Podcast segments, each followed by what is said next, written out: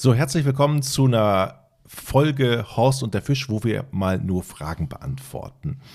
Ähm, Fragen at Horst und der Fisch.de ist eure E-Mail-Adresse für eure Fragen und äh, Horst, ich habe eine Frage von Jonas. Achtung, hallo an euch beide. Ich habe einige kleine Fragen an euch. Ich genieße jede Folge des Podcasts, freue mich immer wieder, wenn eine neue Folge erscheint. Erstmal vielen Dank dafür. Einige Dinge würde ich gerne Horst fragen. Und zwar, welches Modell ist die lila Route von Horst, die er in einigen Folgen Route rausfischt? Ja, das ist eine sogenannte Pilkroute, also eine Bootsroute.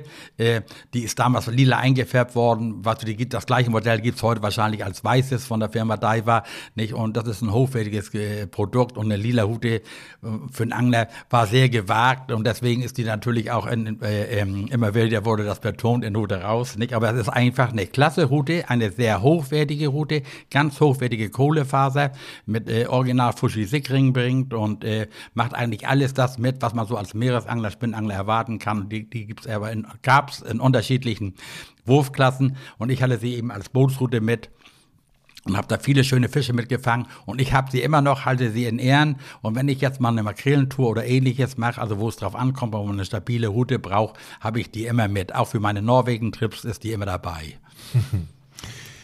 Wie fische ich am besten auf Seehecht? Ich hatte extrem viele Aussteiger beim Drill, sagt Jonas. Ja, es kommt immer darauf an, was du, wie, wie groß der, also der Seehecht ist ein Fisch, den man überwiegend mit Naturködern fängt. Nicht? Also das, das ist ein ganz simples Mittel. Habe ich auch mal in einer Folge gemacht für, für, für Fisch und Fang. Haben wir gezielt auf Seehecht geangelt. Erstmal muss man wissen, die Seehechte sammeln sich zum Leichen an äh, markanten Punkten. Das heißt, jedes Hindernis im, im Meer kann eine Seehechtstelle sein. Es muss ein Unterwasserriff sein oder ein Hügel sein. Und wo ein Seehecht ist, sind meistens mehrere. Der Seehecht ist aber kein klassischer Grundfisch. Er steht immer etwas höher, also ein paar Meter über dem Grund. Das muss man ausloten. Und eine ganz simple Methode war für mich, ein herkömmlicher Pilger, so ein Weldenpilg oder Norwegenpilg oder wie die heißen, und unten großer stabiler Drilling drauf und da einfach ein paar Fischfetzen. Wir haben sogar nur mit Makrelenkopf sehr gut gefangen.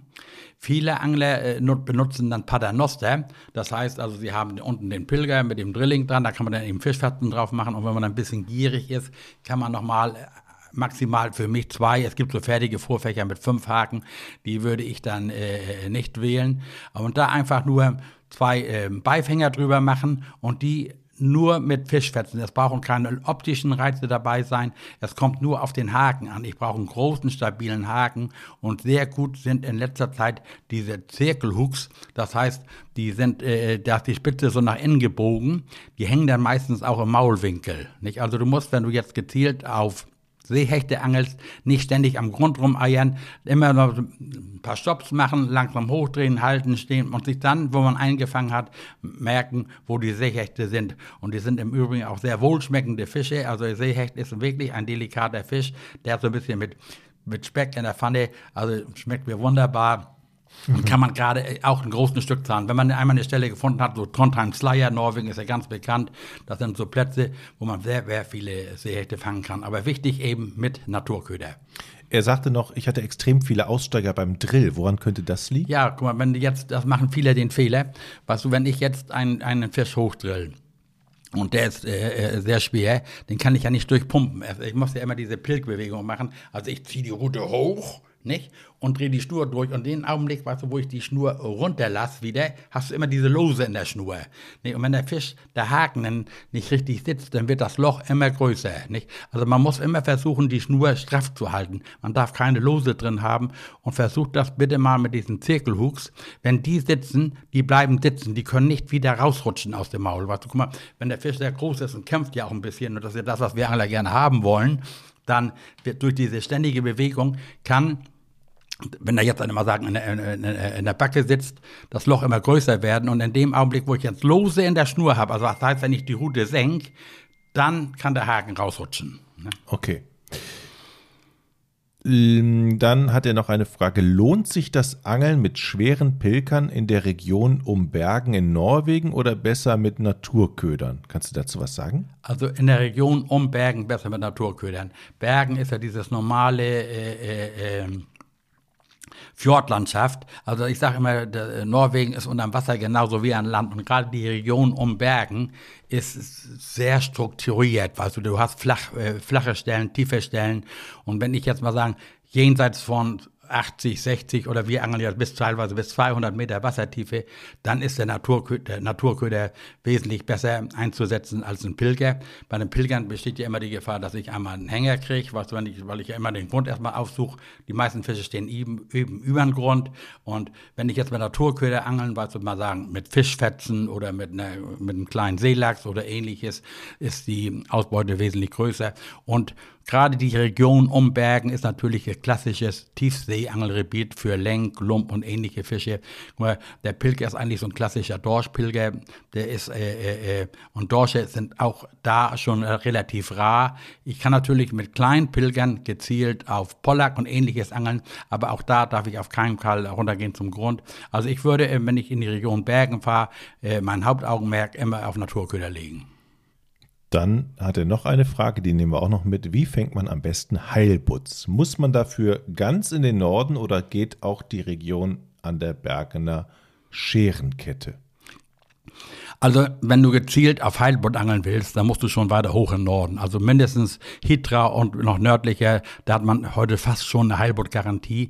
Ich selbst habe ja jahrelang, oder wir machen ja jahrelang in der Region um Bergen so Wettbewerbe, also keine Wettbewerbe, wir machen ja Angelveranstaltungen, wo wir mehrere Angler betreuen und ich bin relativ häufig da in der Region gewesen und wir haben zum Beispiel vor, äh, im Letz-, vor der Corona-Pandemie betreuen wir da so 60 bis 80 Angler und es wird ganz, ganz selten als Zufallsfang ein Heilboot gefangen. Also gezielt auf Heilboot in der Region Bergen ist äh, meines Erachtens unmöglich.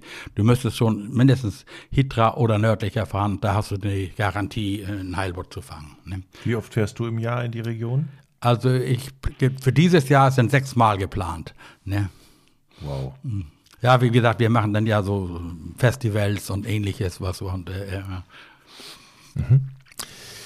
David hat eine Frage. Hallo Jochen, hallo Horst, Kompliment zum schönen Podcast. Vielen Dank. Selbst als erfahrener Raubfischangler habe ich Freude, euch zuzuhören. Ich bin reiner Spinnenfischer, natürlich mit der klassischen Friedfisch-Vorgeschichte aus der Kindheit und habe daher mal eine technische Frage, die mich schon länger beschäftigt. Und zwar, der gemeine Federangler arbeitet ja oft mit dem Schnurclip. Die Funktion ist mir klar, aber was passiert eigentlich, wenn ein kapitaler Fisch, zum Beispiel ein Karpfen, einsteigt und 10 Meter Schnur nehmen will? Die Schnur hängt ja im Clip und kann nicht freigegeben werden. Sie müsste ja im, Extre im Extremfall sogar reißen. Habe ich dann Denkfehler? Nee, hast du vollkommen recht. Also es ist wirklich das so, also in Gewässern, wo ich auch mit Karpfen rechne, guck mal, dieses Fiederangeln ist ja in erster Linie eine Friedfischgeschichte, aber das natürlich, wo Karpfen vorkommen und äh, auch Schleien, kann man immer damit rechnen, auch einen Kapitalfisch zu fangen. Und dann gibt es ein einfaches Hilfsmittel.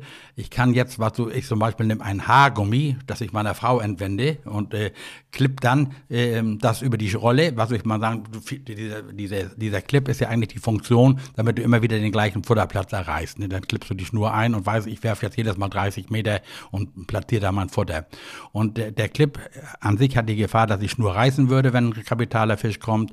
Und um das auszuschließen, nehmen viele Angler einen Gummiring, einen stabilen Gummiring und machen dann, da wenn sie die Weite erreicht haben und fixieren so die Schnur.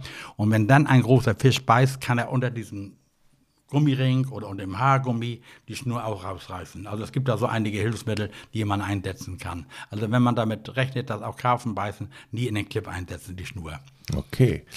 Dann ähm, Lennart aus Nordrhein-Westfalen. Vielen Dank für den Podcast. Mm, es ist für mich jedes Mal ein bisschen Urlaub, wenn ich euer Intro höre und Horst mit Leidenschaft über das Angeln schwärmt. Das Angeln auszuprobieren ist ein Gedanke, der nun schon seit vielen Jahren in meinem Kopf herumgeistert. Meine Frage ist, wie herausfinden, ob man Angeln überhaupt mag? Er sagt, ähm, ich versuche es mal mit Parallelen zu meinem Hobby, dem Bogenschießen. In unserem Verein raten wir Interessierten immer dringend dazu, ein paar Monate mit Leihausrüstung zu schießen und verschiedene Ausrüstung von anderen Mitgliedern auszuprobieren. Leider rennen viele Leute nach dem ersten Mal direkt los und kaufen sich für hunderte Euro äh, Krempel. Also, was würdest du Leuten empfehlen, die sagen, ja, möglicherweise kann das was für mich sein, aber ich weiß noch nicht so genau? Du, die sollen sich einfach, in jedem Ort gibt es ja mittlerweile einen Angelverein, der auch interessiert ist. Wir zum Beispiel im Augenblick nicht, weil wir so viele Neuanfragen haben. Also ist es im Moment gerade äh, ähm, ja, durch Corona sind viele mhm. wieder zum Angeln zurückgekommen oder wollen gerne wieder angeln, wollen in der Natur sein. Also ich würde ihm raten, äh, zu dem ortsansässigen Angelverein gehen, äh, sich da vorzustellen und sagen, ich möchte mal reinschnuppern. Und meistens ist ein Angelkollege da, der ähnlich wie ich dich mal mitnimmt und mir zeigt. Und, äh, und äh, äh er kann, äh, es richtet sich immer nach dem Bundesland, was du, ob er da eine Angelerlaubnis braucht oder nicht. Was du, du brauchst eine Sportfischerprüfung. Äh, das gibt aber auch Privatgewässer, zum Beispiel diese ganzen Forellenteiche und ähnliches, wo man dann äh, äh, nicht gerade die ganzen gesetzlichen Vorschriften, das muss man aber eben vom Bundesland abschätzen. Aber die erste Anlaufstelle ist immer ein, entweder ein Angelgerätehändler vor Ort, nicht, der vielleicht neuen Kunden gewinnen könnte. Noch besser ist ein Angelverein. Und es gibt viele alte, erfahrene Angler, die gern mal jemanden mitnehmen, das erklären. Und meistens ist es so, wenn der erste Biss kommt, ist man infiziert, weißt du, der lässt du nicht wieder los. Also ich erlebe das immer wieder. Äh, ich mache ja nur sehr viele Norwegen-Touren. Und Leute, die zum ersten Mal nach Norwegen kommen, ich kriege heute übrigens noch Besuch. Da möchte jemand gerne nach Norwegen möchte von mir auch ein paar Informationen kriegen äh, die sind infiziert. Ne? Ich habe es selbst schon erlebt bei Frauen, was so der man mal die Hand, äh, die Angel in die Hand drückt und der ist der Biss und alles was so. Und wenn der ist, wenn man das allerdings nicht hat, dann braucht man da auch nicht mehr weitermachen. Ne? Da, da steht sich meine Frage mal an, wo sind die Frauen eigentlich beim Angeln? Ich mir bis jetzt ist das eine sehr große Männerdomäne eigentlich. Ja, absolut. Ne? es sind, ne, die Tendenz geht, also es kommen immer wieder äh, äh, Frauen mit zum Angeln. Wir haben auch ein paar Frauen, was so die ein bisschen aktiv angeln, aber so richtig hat sich das nicht durchgesetzt. Meistens ist es so, also wenn jetzt ein junger Angler eine Freundin hat, was so in dieser Anlernphase, der, da kommt die Freundin dann noch mit, hat immer Verständnis fürs Hobby, aber viele Frauen, was wir versuchen nachher, ich habe so viele äh, tolle Angler kennengelernt, die nachher aufgrund ihrer Familiensituation nicht mehr zum Angeln kamen, weil die Frau immer rumgequakt hat, stinkt nach Fisch und dies und das. Also wenn man eine Frau hat, die Verständnis fürs Hobby hat, ist man das Angler schon gut bedient. Vielen Dank für die Beantwortung dieser Fragen, Horst. Wenn ihr Fragen habt, gern her damit. Fragen at horst und der Fisch.de ist die E-Mail-Adresse. Danke, Gerne. Horst. Jo, bis dann, Jochen.